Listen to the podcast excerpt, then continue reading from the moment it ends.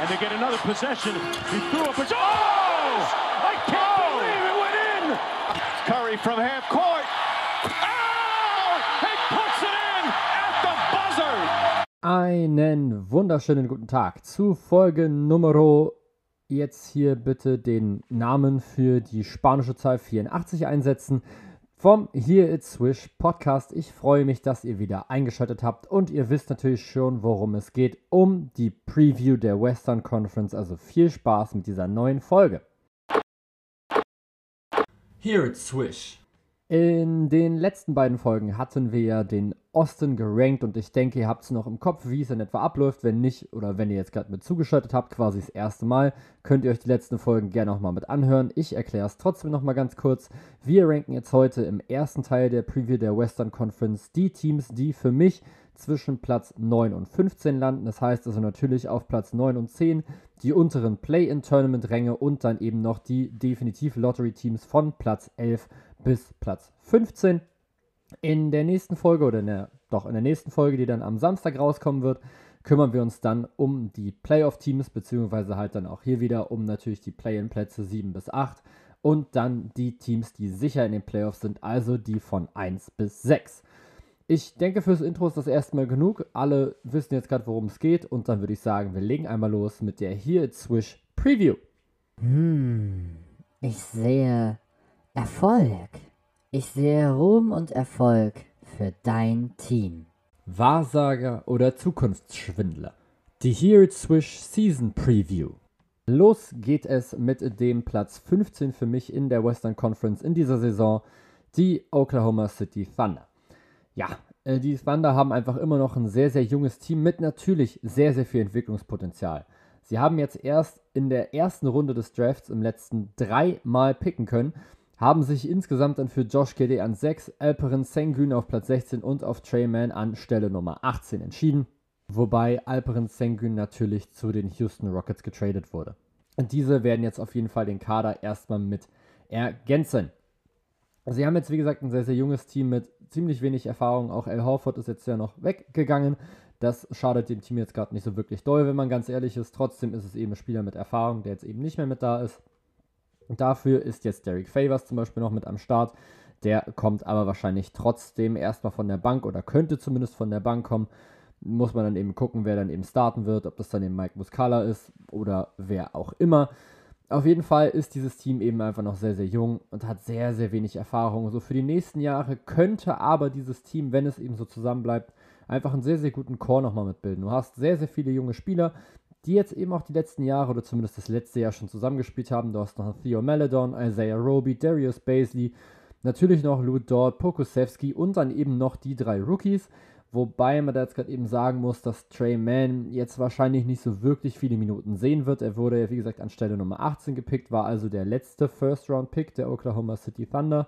Und was so die Point Guard-Position betrifft, auf der er eigentlich spielen soll, gibt es eben schon durchaus Konkurrenz. Also sogar Josh Giddy, der ja direkt vor ihm oder ein ordentliches Stückchen vor ihm, nämlich an Stelle Nummer 6 gedraftet wurde, ist ja so ein, ja, zumindest so ein Combo-Guard, der also auf der 1 und auf der 2 spielen wird. Theo Maladon ist noch da, Ty Jerome ist noch da und auch Shay Gilgis Alexander kann diese Point Guard-Position natürlich mit übernehmen. Von daher gehe ich jetzt einfach mal davon aus, dass Trey Mann wahrscheinlich eher nicht so wirklich viel mitspielen wird. Das muss man dann eben abwarten, wie er sich dann eben mit entwickelt und ob er es dann eben schafft, sich wirklich dauerhaft in diese Rotation nochmal mit reinzuspielen. Generell, wie ich es jetzt aber gerade schon gesagt habe, gibt es eben sehr, sehr viele Spieler mit Potenzial und dementsprechend finde ich es tatsächlich auch sehr, sehr schwer, mir so eine Starting Five mit vorzustellen. Ich könnte mir durchaus vorstellen, dass entweder Josh Giddy oder auch Theo Maladon zusammen mit Shay Gilgis Alexander im Backcourt starten, wer jetzt auf der 1, auf der 2 ist jetzt natürlich erstmal nicht so wirklich relevant. Ähm, bei Josh Giddy könnte es so ein bisschen so laufen wie bei LaMelo Ball in der letzten Saison, dass man sagt, okay, man lässt ihn erstmal so in dieser Six-Man-Rolle und führt ihn dann eben so langsam mit ran an die Liga. Oder da die Oklahoma City Thunder ja eh nicht so viel jetzt gerade zu gewinnen haben oder andersrum nicht so viel zu verlieren haben, weil sie ja, wie gesagt, jetzt auch bei meiner Prediction jetzt auf dem letzten Platz sind, können sie auch einfach sagen, okay, komm, wir versuchen einfach jetzt gerade ihm so viel Erfahrung wie möglich zu geben und dann regelt er das schon irgendwie. Dann hat man jetzt eben auf der 3 höchstwahrscheinlich dann für mich dann Lou Dort, also der gehört da schon auf jeden Fall mit in die Starting 5 mit rein. Dann Darius Baisley und dann eben auf der 5 entweder Mike Muscala oder eben Derek Favors. Einer von den beiden wird es dann wohl machen. Ansonsten, ja, ich denke, über dieses Team muss man jetzt nicht so großartig jetzt gerade mit reden. Sie sind eben noch sehr, sehr jung, sie haben noch nicht so wirklich viel Erfahrung. Der Einzige, der jetzt halt wirklich auch im letzten jetzt gerade auch schon gezeigt hat, was er kann, ist eben Shea Gilgis Alexander. Der war im letzten Jahr eben immer noch erst 22 Jahre alt, hat aber eben nur 35 Spiele insgesamt gemacht in der letzten Saison. Das ist natürlich schon ziemlich wenig. Hat in diesen Spielen aber natürlich durchaus überzeugen können. Also knapp 24 Punkte und ja, knapp 5 Rebounds, 6 Assists. Das ist natürlich richtig stark und seine Quoten eben auch wunderbar. Fast 51% aus dem Feld, 42% von draußen und über 80% von der Freiwurflinie. Also der Mann war, wenn er gespielt hat, sehr, sehr effizient. Das große Problem ist eben, dass es das andere Team eben nicht so wirklich sein wird. Wie gesagt, es ist eben noch ein sehr, sehr junges Team und wenn man sich jetzt gerade schon die Wurfquoten von den anderen Spielern mit anguckt, da sieht man einfach schon, okay, da ist vielleicht einfach nicht so dieses Riesenpotenzial, sage ich jetzt mal, da für diese Saison. Man hat Theo Maledon, der in der letzten Saison 36,8% aus dem Feld geworfen hat. Ty Jerome noch einer der besseren mit 44,6%. Darius Baisley unter 40. Lou Dort unter 40 das reicht dann eben am Ende einfach hinten und vorne nicht aus. Das ist jetzt eben auch noch nicht das Ziel, jetzt gleich direkt wieder gut zu sein. Ich denke mal, dass sie auch hier jetzt einfach wieder darauf pokern, dass sie wieder in die Lottery kommen, wieder einen relativ hohen Pick bekommen und dann eben sich dadurch und eben dann durch ihre intrinsische Entwicklung sich so stark verbessern können, dass sie dann eben in zwei bis drei Jahren wirklich ein Team sind, was eben Ansprüche nach oben hat. Die Frage ist natürlich, ob man es dann eben schaffen kann, Shea Gilgis Alexander erstmal nochmal dazu behalten er hat jetzt ja erst einen relativ langen Vertrag, glaube ich, unterschrieben, wenn ich das gerade richtig im Kopf habe. Das Problem ist natürlich, es wird eben trotzdem erstmal relativ schwierig, ihm jetzt gerade so zu erklären, ja, okay, wir sind jetzt halt die letzten, die nächsten beiden Jahre einfach noch sehr, sehr schlecht und danach versuchen wir mal so ein bisschen mit anzugreifen, ist wahrscheinlich für so einen jungen Spieler erstmal relativ schwer. Also man muss ihm wahrscheinlich schon irgendwie so zeigen, was eben dann die Perspektive ist für dieses Team. Wenn das funktioniert und man dieses Team so zusammenhalten kann, und das eben sich schafft, so weiterzuentwickeln, dann vielleicht, wenn es dann eben wirklich um die Playoffs gehen sollte, sich dann noch ein bisschen Erfahrung nochmal mit reinholt, dann sieht das für die Zukunft eben sehr, sehr gut aus. Für dieses Jahr reicht es eben für mich einfach hinten und vorne noch nicht. Shay Gilgis Alexander kann nicht alles alleine machen. Und vielleicht wird er auch wieder relativ viel jetzt gerade wieder geschont. Das werden wir abwarten müssen. Für mich auf jeden Fall die Oklahoma City Thunder dieses Jahr auf Platz 15. Direkt davor auch ein Team, was ja sehr, sehr jung ist, allerdings auch mit so ein paar älteren Spielern. Ich denke mal, die wird man aber noch versuchen zu traden. Also könnte ich mir auf jeden Fall mit vorstellen. Wir haben die Houston Rockets für mich auf Platz 14. Wir haben erstmal einen relativ ähnlichen Kader wie letzte Saison. Also wir haben immer noch so diese Stützpfeiler, sag ich mal. Christian Wood, der lange im MIP-Rennen mit drin war. Kevin Porter Jr., Daniel House, David Nwaber etc. etc. Natürlich dann noch Deshaun Tate, dann natürlich noch Eric Gordon und John Wall. Das sind eben so ein kleines bisschen so diese Altlasten, die im Prinzip überhaupt nicht in dieses Team mit reinpassen. Sie werden wahrscheinlich wieder versuchen zur Trade Deadline die irgendwie loszuwerden, sie irgendwie zu vertickern. Das Problem ist eben, beide Verträge sind sehr, sehr groß. Der von John Wall ist sogar riesig. Und das will einfach kein Team auf sich nehmen. Das ist natürlich auch völlig nachvollziehbar. Ich würde mir jetzt auch keinen John Wall für über 40 Millionen mit reinholen. Und das macht es natürlich sehr, sehr schwierig für dieses Team in so einen richtigen Rebuild mit reinzugeben, wenn du eben so einen dicken Vertrag nochmal mit hast. Sie werden höchstwahrscheinlich wieder jetzt nicht so wirklich viel mit ihm jetzt gerade spielen. Also es würde mich sehr, sehr stark irritieren. Außer sie sagen jetzt eben, okay, du musst jetzt einfach nochmal kurz zeigen, was du drauf hast und dann vertickern wir dich quasi für den Maximalpreis, den wir eben bekommen. Insgesamt hat er im letzten Jahr 40 Spiele immerhin gemacht, also schon mal über die Hälfte, hat in denen 20,6 Punkte und 7 Assists aufgelegt. Das ist sehr, sehr ordentlich. Wurfquoten allerdings bei 40,4% und bei unter 32% von draußen. Ist natürlich schon ziemlich unterirdisch, muss man glaube ich nicht großartig diskutieren. War aber eben auch sehr, sehr lange verletzt und jetzt muss man eben schauen, was mit ihm jetzt noch so passiert.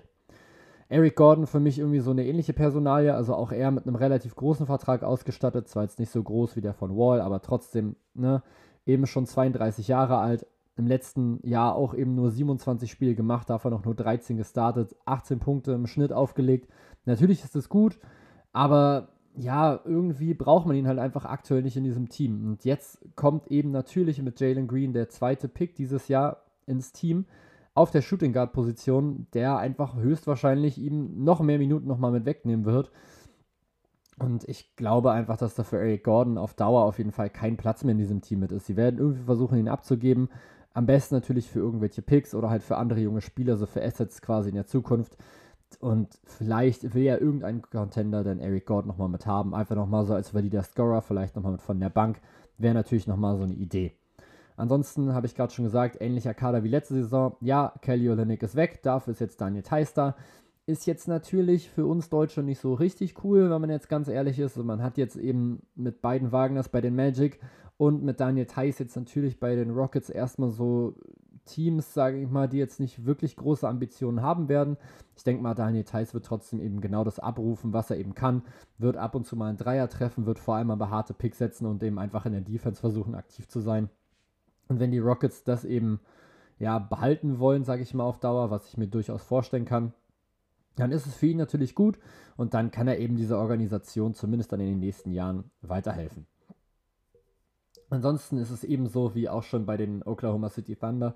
So etwas ältere Spieler passen eigentlich jetzt gerade nicht so wirklich in dieses Bild, sage ich mal, oder in den aktuellen Stand, dass die Houston Rockets eben jetzt oder den die Houston Rockets eben jetzt gerade mit haben. Da ist einfach ja, du versuchst einfach als ganze junge Spieler irgendwie nochmal mit aufzubauen. Vor allem für mich zu nennen ist da auf jeden Fall noch ein Kevin Porter Jr., der in der letzten Saison schon gut eskaliert ist. Ja, auch nur in 26 Spielen, aber 16,6 Punkte und 6 Assists lassen sich schon sehr, sehr gut mitlesen. Auch hier natürlich jetzt keine wirklich guten Quoten. Hat aber trotzdem in einem Spiel, wie viel waren es? Ich glaube, wie 51 Punkte aufgelegt oder so. Also ist wirklich komplett einmal eskaliert. Und hat einfach mal kurz so angedeutet, was bei ihm vielleicht nochmal drin ist, wenn er jetzt eben mehr Zeit auf dem Platz bekommt. Und ich denke, genau das wird er einfach mal bekommen. Also die Starting Five besteht dann wahrscheinlich aus Kevin Porter Jr., Jalen Green, Jay Sean Tate, Dan Daniel Tice und Christian Wood. Wenn die beiden zusammen spielen werden, muss man eben schauen. Wen sie dann noch haben im, oder verpflichtet haben nochmal im Draft, ist Alperen Sengun. Den finde ich tatsächlich nochmal sehr, sehr interessant, denn theoretisch stand er eigentlich in allen Mock-Drafts zumindest so ein kleines bisschen höher als das, wo er jetzt am Ende gedraftet wurde. Am Ende konnten ihn sich dann die Houston Rockets eben mehr traden von den Oklahoma City Thunder und ich könnte mir schon vorstellen, dass das vielleicht so ein kleiner Stil werden könnte. Letztendlich muss man jetzt aber auch bei ihm erstmal die Entwicklung mit abwarten und jetzt eben schauen, wie er sich noch so weiterentwickelt. Ansonsten, ja, gilt eigentlich fast schon dasselbe wie auch schon bei den Oklahoma City Thunder. Es ist Potenzial auf jeden Fall drin im Team. Der große Unterschied ist, dass du jetzt hier eben noch mit John Wall und Eric Gordon nochmal so ein paar Altlasten hast, die du möglichst, wenn es geht, loswerden müsstest, könntest. Auch ein Daniel House ist für mich nochmal so ein Charakter, den man dann eben vielleicht nochmal mit abgeben könnte. Irgendwie auch so um die Trade Deadline rum, damit man da vielleicht irgendwie noch ein kleines bisschen mehr Talent nochmal mit reinbekommt. Letztendlich hat man aber trotzdem eben schon sehr, sehr gute Spieler mit drin, beziehungsweise Spieler mit sehr, sehr gutem Potenzial, die dann dieses eben nochmal ausschöpfen müssen. Wie das dann eben funktioniert, wird man jetzt auch hier einfach wieder abwarten müssen. In diesem Jahr sehe ich aber für die Houston Rockets noch keine große Chance, irgendwie auch nur ein bisschen Radau zu machen. Auf Platz 13 stehen bei mir die eigentlich so ewigen San Antonio Spurs. Ja, das Roster ist immer noch sehr, sehr solide. Also wenn man sich so die Leute mit durchliest, die da so im Kader sind, dann kommt man damit eigentlich schon ganz gut mit klar, aber es fehlt eben einfach so ein Superstar. DeMar DeRozan ist jetzt eben nicht mehr da. Der ist jetzt bei den Chicago Bulls und ich finde, ja, jetzt irgendwie frage ich mich, wer soll da jetzt gerade die Punkte jetzt gerade holen. Also in den letzten Jahren haben sie es ja schon relativ gut geschafft, dass sie es eben so ein bisschen mit aufgesplittet haben, dass sie sich das sehr, sehr oft geteilt haben im Angriff. Aber mit der Rosen hattest du eben trotzdem nochmal so einen Typ, der so eine klare erste Option irgendwie nochmal mit war. Das, finde ich, hast du jetzt quasi gar nicht mehr. Du hast noch DeJounte Murray, Derek White, Lonnie Walker, Kelton Johnson, Thaddeus Young, Jakob Pörtl Doug McDermott, Bryn Forbes und wen auch immer, aber du hast eben keinen so richtig, richtig krassen Scorer. Ja, ich kann mir durchaus vorstellen, dass alle nochmal so einen kleinen Sprung nochmal mit nach vorne machen, aber so ein Superstar hilft dir halt dann schon extrem weiter. Gerade eben, wenn es dann in so knappe Spiele geht, wem gibst du den Ball? DeJounte Murray, Derek White, Kelton Johnson, Lonnie Walker. Vielleicht versuchst du wie so Bryn Forbes einen freien Dreier mit rauszuspielen, das geht natürlich auch immer. Und das ist eben so dieses Problem, was ich mit diesem Team so ein kleines bisschen mit habe wie gesagt, das sind alles solide Spieler. Und gerade so diesen Backcourt, also diese drei Backcourt-Spieler, also DeJounte Murray, Derek White, Lonnie Walker, finde ich überragend. Und auch Caden Johnson finde ich bislang richtig gut. Thaddeus Young hat mich in den letzten Jahren extrem von sich nochmal mit überzeugt. Und auch von Jakob Pöltl bin ich irgendwie so ein kleiner Fan, allein schon seit er damals schon bei den Raptors war. Aber so insgesamt finde ich, reicht das einfach wieder nicht aus. Also defensiv ist das ein super Team, versteht mich jetzt gerade nicht falsch. Da hast du vielleicht das einzige Problem auf dieser Center-Position, aber das kann eben genau dieses große Problem werden. Du bist jetzt erstmal ein Team, was durchaus defensiv sehr, sehr gut ist, aber du hast dann eben keinen Center, der jetzt am Ring irgendwie viel mit abräumt. Ich glaube, wenn da nochmal so ein Ringbeschützer nochmal mitstehen würde, sähe das Ganze vielleicht schon wieder ein bisschen mit anders aus, denn dann könntest du halt über diese Defense vielleicht nochmal was reißen. So, finde ich, hast du halt ja eben sehr, sehr viele Spieler, die gut sind, sowohl offensiv als auch defensiv, aber du hast eben keinen wirklichen Superstar. Spannend wird auch hier wieder der Draftpick. Joshua Primo kam ja an Stelle Nummer 12, beziehungsweise wurde an Stelle Nummer 12 gepickt von den Spurs und auch hier wird man jetzt gerade mal wieder abwarten müssen, wie viel Spielzeit bekommt er. Es wird wahrscheinlich einfach daran liegen, wie die Saison läuft. Wenn sie jetzt gerade von Anfang an auf einmal doch irgendwie ihre Chance wittern, in die Playoffs nochmal mitzukommen, kann ich mir schon vorstellen, dass sie dafür gehen. Das Problem ist, ich glaube eben nicht, dass es so weit kommt. Ich glaube, die Spurs werden gerade am Anfang erstmal relativ dick strugglen, weil sie eben merken, okay, so ganz ohne Superstar funktioniert es vielleicht doch nicht so wirklich gut. Zumindest offensiv, wie gesagt, defensiv wird es schon laufen. Und dann kann ich mir durchaus vorstellen, dass ein Joshua Primo einiges an Minuten bekommt. Und dann ist das natürlich für seine Entwicklung super gut. Für die San Antonio Spurs insgesamt dann wahrscheinlich, aber eben nicht so richtig, richtig dolle, wenn man ganz, ganz ehrlich ist. Zumindest nicht, wenn es um dieses Jahr geht. Dann machen wir direkt weiter. An Stelle Nummer 12 sind für mich die Sacramento Kings. Ja, es ist immer super ärgerlich. So, die Sacramento Kings sind immer so ein Team, wo ich mir denke, okay, wenn jetzt alles so bleibt, wenn jetzt jedes Roster so bleibt und sie sich intrinsisch nochmal mit verbessern, also wenn die jungen Spieler alle nochmal wirklich einen Sprung nochmal nach vorne machen, muss nicht mal so ein riesengroßer sein, nur so ein klein, dann kann es tatsächlich für die Playoffs nochmal mit reichen. Das große Problem ist, alle anderen Teams stagnieren halt eben nicht, was so ihre Neuzugänge jetzt gerade mit angeht. Entweder es kommen halt Leute von Verletzungen zurück, wie jetzt eben so ein Clay Thompson zum Beispiel bei Golden State, oder es kommen eben neue Spieler dazu, wie jetzt zum Beispiel bei den Lakers. Und das Problem ist halt so mit den Sacramento Kings, da kommt halt nichts Neues, außer halt der Rookie. Das ist Davion Mitchell, der wurde jetzt an 9 gepickt. Das kann ein sehr, sehr interessanter Mann werden. Vor allem defensiv ist der jetzt schon wahnsinnig gut. Offensiv muss man auch hier einfach mal wieder schauen, was so bei ihm drin ist. Trotzdem ist das Roster quasi identisch mit dem zum letzten Jahr. Und auch da hat es eben nicht schon gereicht oder hat es noch nicht gereicht für die Playoffs. Das lag vor allem eben auch daran, dass man einfach mal die drittmeisten Punkte zugelassen hat insgesamt in der gesamten Liga und das bei der 10 höchsten Pace, nur in Anführungsstrichen. Also das heißt, da hat man einfach schon nicht so wirklich gut ausgesehen. Schlechtestes Defensivrating und dann ja am Ende eben Zwölfter in der Western Conference und genau da sehe ich sie jetzt auch wieder, nämlich genau bei dieser Stagnation und zwar nicht, weil ihre Spieler komplett stagnieren, sondern weil ich eben davon ausgehe, dass die anderen Teams sich zu stark verbessern, eben von extern oder von intern, und die Sacramento Kings es nicht auf so einem Level machen, um dann wirklich oben nochmal mit attackieren zu können. Natürlich hast du mit DeAndre, mit DeAndre, mit Aaron Fox, mit Marvin Bagley und mit Tyrese Halliburton allein schon mal drei wichtige Spieler, die sich natürlich noch weiterentwickeln können. Das große Problem ist eben, Marvin Bagleys Fitness ist immer so ein kleines Ding. 43 Spiele in der letzten Saison, der Mann ist erst 21 und gefühlt ist er ständig im Lazarett. Und das, was er denn eben spielt, ist teilweise gut, aber teilweise eben auch sehr, sehr schwer mit anzusehen. Und das ist eben das Problem. Er ist eben einfach mal der zweite Pick im Draft gewesen. Er hat eben dadurch auch viel Druck und so richtig gut kommt er eben anscheinend damit nicht klar. Die Aaron Fox, ich glaube, über den muss man nicht reden. Das ist immer noch einer der Spieler für mich, der am meisten übersehen wird, sage ich mal, wenn es einfach um so wirklich, wirklich gute Point Guards geht in dieser Liga. Mit 25 Punkten und 7 Assists müsste man viel, viel mehr über ihn reden, macht aber eben keiner. Oder zumindest nicht so viele Leute. Was entscheidend wird für die Kings-Saison, sind die Performances von Buddy Hield und von Harrison Barnes. Denn bei Buddy Hield ging es jetzt gerade eben in den letzten Jahren immer so ein kleines bisschen hoch und runter. Sieht man allein jetzt gerade schon, wenn man sich die Quoten anguckt. Im letzten Jahr eben nur 40,6% aus dem Feld, 39,1% von draußen. Er hatte mal Jahre, wo er über 40% getroffen hat, sogar relativ viele, auch so hintereinander, nämlich 42,8, 43 und 42,7, nämlich von 2016, 17 bis 2018, 19. Jetzt danach waren es jeweils 39% und das ist ja auch gut. Was aber dabei ziemlich gelitten hat, ist eben einfach mal so seine Punkteproduktion. Also jetzt vorletztes Jahr, vorletzte Saison, vor vorletzte Saison mittlerweile sogar schon, hat er 20,7 Punkte pro Spiel aufgelegt. Vorletzte Saison waren es noch 19,2, jetzt waren es noch 16,6. Also es ist einfach für die Sacramento Kings durchaus ein beängstigender Trend, wenn die eigentlich zweite Option so abfällt, was eben ihre Produktion mit angeht.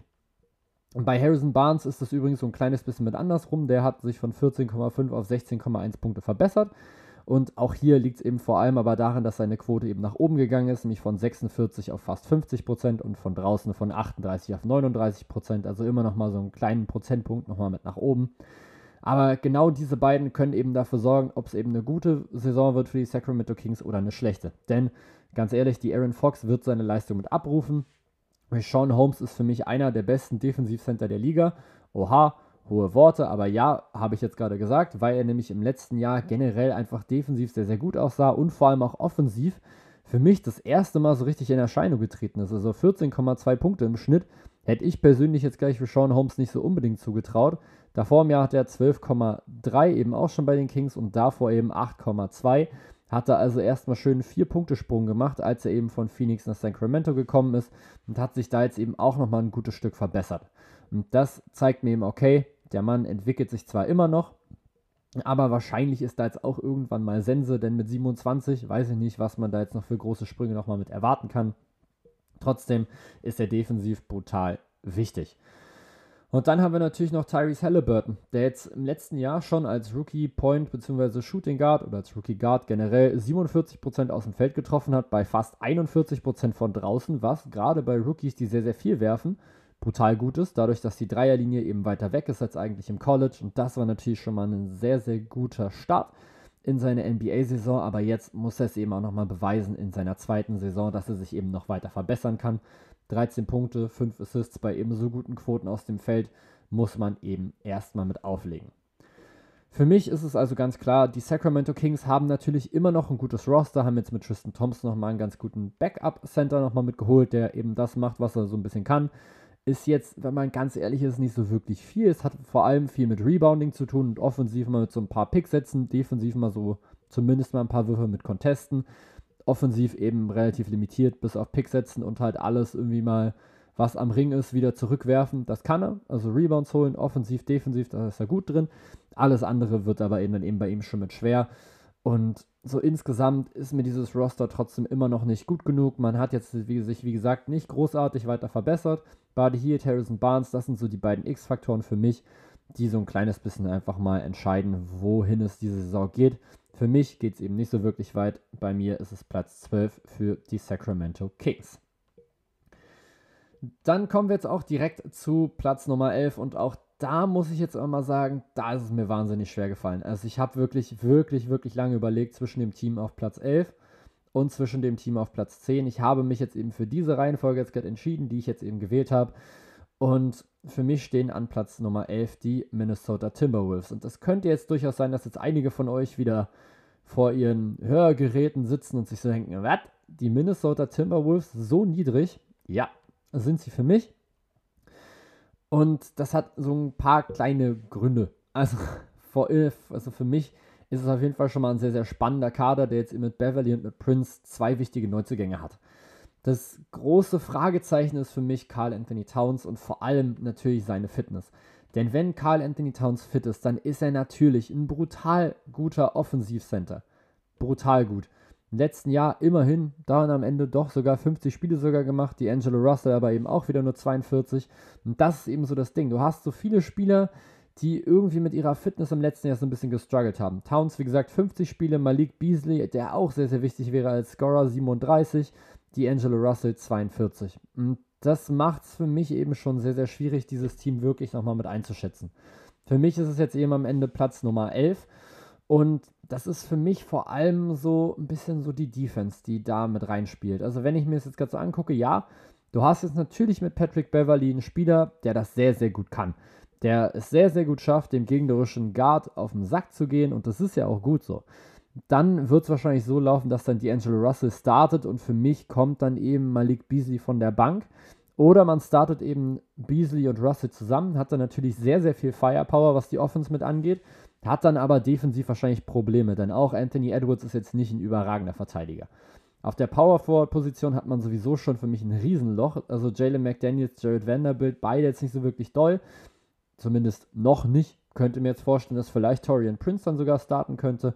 Und dann eben auf Center, da ist man natürlich sehr, sehr gut mit besetzt, mit eben Carl Anthony Towns und Nas Reed. Da müsste man sich also keine Sorgen machen. Das ist auf jeden Fall set. Aber wenn jetzt eben wirklich Patrick Beverly von der Bank mitkommt, dann wird das defensiv schon wieder nicht so leicht. Denn auch Carl Anthony Towns hat immer wieder so Probleme gehabt in der Defense. Auch in D'Angelo Russell würde ich jetzt nicht als überragenden oder auch nur guten Verteidiger bezeichnen. Malik Beasley, Anthony Edwards und dann wird es eben schon relativ schwierig, den Gegner quasi zu stoppen. Offensiv ist das gar kein Problem. Offensiv hast du dann Leute, die 20 Punkte geaveraged haben in Malik Beasley, 19 mit Russell und Edwards und sogar nochmal 25 für Towns das ist kein Ding. Ich denke, darüber müssen wir auch nicht diskutieren. Das Problem könnte dann eben die Defense nochmal mit werden. Spannend wird auch hier wieder die Entwicklung von Anthony Edwards jetzt eben in seiner zweiten NBA-Saison. Hat ja auch schon das ein oder andere Highlight schon fabriziert. Natürlich vor allem dieser Dank über Utah Watanabe von den Raptors. Aber auch generell hat er schon gezeigt, dass er durchaus in der Lage ist zu scoren. Die Frage ist natürlich, ob er seine Effizienz ein bisschen mit nach oben schießen kann. Denn 42% aus dem Feld und 33% von draußen ist jetzt bislang noch nicht so wirklich der Knaller gewesen. Ich gehe aber davon aus, dass er stärker wieder zurückkommen wird. Und dann kommen wir jetzt auch schon zu dem Team, was ich weiter nach oben gestellt habe, nämlich genau auf Rang Nummer 10. Und das sind für mich in diesem Jahr die New Orleans Pelicans. Ja, man hätte sie vielleicht auch letztes Jahr im Play-In-Tournament schon mit sehen können. Ähm, da sind sie dann am Ende aber nicht reingekommen. Und das ist so quasi die kleine Story, die sie so ein bisschen mit hatten. Sind dann am Ende eben Elfter geworden in der Western Conference, waren also relativ nah zumindest mit dran, was die Platzierung mit angeht.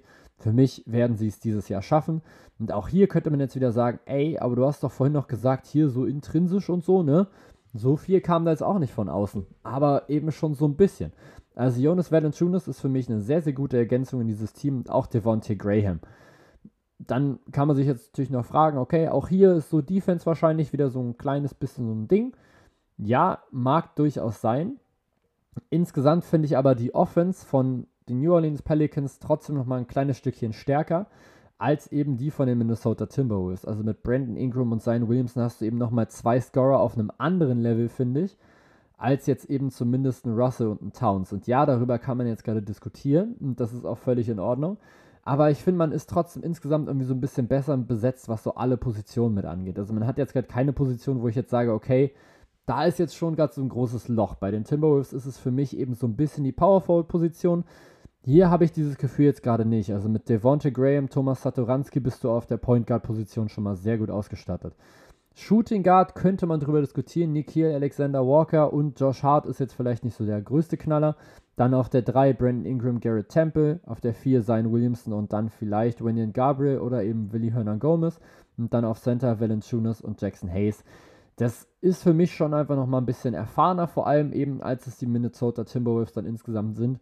Und für mich ist es dann eben so weit, dass ich mir jetzt denken würde, okay, das reicht aus. Das reicht aus, um über ihn zu landen um dann insgesamt vor den Minnesota Timberwolves dann zu bleiben. Vor allem dann eben durch Brandon Ingram und durch Zion Williamson.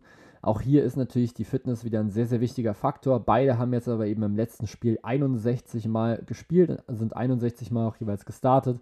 Zion Williamson 27 Punkte pro Spiel, Brandon Ingram fast 24. Die große Frage, die sich jetzt hier stellt, ist natürlich das Ballhandling. Das hat natürlich größtenteils Lonzo Ball übernommen und wenn der es nicht gemacht hat, dann war es eben Eric Bledsoe. Die fallen jetzt eben beide einmal komplett mit weg und das wird jetzt natürlich super spannend. Wer macht das jetzt? Also es müsste wahrscheinlich eigentlich schon dann Devontae Graham schon mitmachen, vielleicht auch ab und zu mal so ein Brandon Ingram und auch ein Zion Williamson kann ich mir durchaus vorstellen, dass der den Ball zumindest ein paar Mal irgendwie in den Post kriegt und dann eben von da aus mal was machen kann. Sehr, sehr spannend. Für mich aber eben vor allem Valanciunas einfach eine wahnsinnig starke Ergänzung. Jonas Valanciunas wird für mich auch immer noch ziemlich unterschätzt, was so seine offensive Produktion mit angeht, aber 17 Punkte und 13 Rebounds in der letzten Saison sprechen für mich irgendwie schon für sich selbst. Der Mann war bei den Grizzlies einfach unglaublich wichtig und hat auch dafür gesorgt, dass die Grizzlies dann am Ende in die Playoffs mit eingezogen sind, dadurch, dass sie eben das Play-in-Game gegen die Warriors gewonnen haben, weil er da einfach eine sehr, sehr gute Leistung mit abgerufen hat und das ist eben das, was ein Jonas Valanciunas eben auszeichnet, wenn er ein Mismatch hat dann ist er durchaus in der Lage, das immer wieder mit auszunutzen. Und ich glaube, dass das diese Erfahrung, die er insgesamt hat und eben auch so sein ganzes Können, das er offensiv vor allem mitbringt, dass das dann diesem Team helfen wird, eben over the hump dann zu kommen und sich dann zumindest erstmal für das Play-in-Tournament zu qualifizieren. Und da geht es dann für mich in Spiel Nummer 1 gegen das Team, was ich gerade eben schon erwähnt habe, ne, nämlich gegen die Memphis Grizzlies. Die sind nochmal ein Stückchen weiter mit oben und das hat vor allem einen Grund und das ist in diesem Fall die Defense. Denn sie haben ja, wie bekanntlich, gerade eben schon gesagt, Jonas Valanciunas mit abgegeben und haben aber dafür dann eben mit Steven Adams einen Spieler zurückbekommen, der für mich noch ein bisschen besser zu dieser Mentalität der Memphis Grizzlies mit passt. Du hast jetzt vor allem eine sehr, sehr starke Defense. Du hast jetzt Ja Morant, Dylan Brooks, okay, die sind jetzt beide nicht so die Überknaller-Verteidiger, sei mal hingestellt. Dann hast du mit Kyle Anderson, Brandon Clark, Steven Adams, Jaron Jackson Jr., Gut, okay, den würde ich jetzt vielleicht mit rausrechnen, aber auf jeden Fall mit Kyle Anderson, Brandon Clark und Steven Adams drei sehr, sehr gute Verteidiger, wenn die alle zusammen starten sollten. Und das sieht dann wirklich schon sehr, sehr ordentlich mit aus. Dann hast du es nochmal mit Chris Dunn nochmal so ein Spieler, der von der Bank nochmal mitkommen kann, der auch durchaus eine Pester sein kann in der Defense, wenn er es eben dann letztendlich ins finale Roster mit reinschafft. Du hast mit Desmond Bain nochmal einen sehr, sehr guten Spieler, du hast mit Jaron Jackson Jr. nochmal einen guten, mit Xavier Tillman und auch mit D. Anthony Melton. Also du hast insgesamt auch hier wieder sehr, sehr viel junges Potenzial und dieses Team hat aber eben im letzten Jahr auch schon gezeigt, dass sie es eben schaffen, genau diese PS mit auf die Straße zu bringen. Und das ist eben so der große Unterschied, teilweise eben zwischen eben diesem Team und eben den Timberwolves oder auch zu den Pelicans. Denn für mich ist es ganz ehrlich, ist es einfach so, okay, dieses Team hat einfach eine sehr, sehr ausgeglichene Offense. Jetzt fällt natürlich mit Jonas Valanciunas erstmal der drittbeste Scorer der letzten Saison weg. Aber ich kann mir eben auch vorstellen, dass John Morant nochmal offensiv einen durchaus größeren Schritt nochmal mit nach vorne macht. Er hat jetzt in der letzten Saison nur in Anführungsstrichen 19 Punkte aufgelegt und dazu eben noch 7,4 Assists mitgespielt. Ich kann mir aber eben vorstellen, dass er da, was gerade was eben seine eigene Produktion an Punkten angeht, nochmal ein ordentliches Stück besser sein kann und sich da auch locker mal so in Richtung 22, 23 mit verbessern kann.